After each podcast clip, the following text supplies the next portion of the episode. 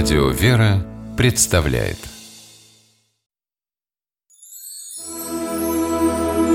Богослужебные песнопения православного храма Здравствуйте! С вами Федор Тарасов. Библейское повествование начинается с радостного рассказа о творении мира. Господь, как гениальный художник, создает небесную и земную реальность. По его желанию, нашу планету, согретую лучами солнца, заселяют живые существа, в том числе и первые люди – Адам и Ева. К сожалению, период первозданного счастья длился недолго. Совсем скоро прародители поддались уговорам змея-искусителя – и попытались обмануть Бога. Совершенный поступок не позволил им остаться в райском саду, ведь ничто греховное не может находиться рядом с Богом.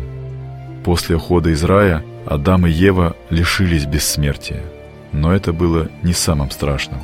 Кончина тела, конечно, ужасала, но печальнее оказалась участь души. Во времена Ветхого Завета даже души праведников после смерти пребывали в аду – Спасти человечество от такой страшной участи пришел Сын Божий, Иисус Христос. Древние иудеи Спасителя отвергли и отправили на казнь. Однако смерть Христа принесла людям вечную жизнь. Об этом и говорит нам песнопение, названное по первым словам «Светлое воскресение проповедь». О его содержании рассказывает священник Антоний Борисов. Миссия Христа была очень трудной, ведь многие люди хотели получить от него не святость или духовное совершенство, а политический успех, земную власть. Только небольшая группа людей, апостолы, жены-мироносицы, тайные ученики Никодим и Иосиф Аримофийский, видели во Христе обещанного Мессию, ну то есть того, кто вернет человечеству рай. Эти люди первыми узнали от ангелов о воскресении Спасителя.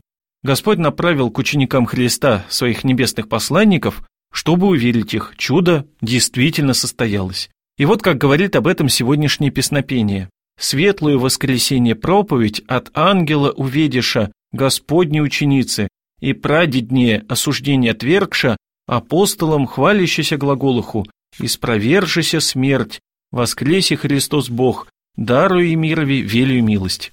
В переводе на русский язык текст молитвословия звучит так «Радостную весть о воскресении узнав от ангела и избавившись от прародительского осуждения, Господни ученицы апостолам возглашали торжествуя «Низвержена смерть, воскрес Христос Бог, дарующий миру великую милость».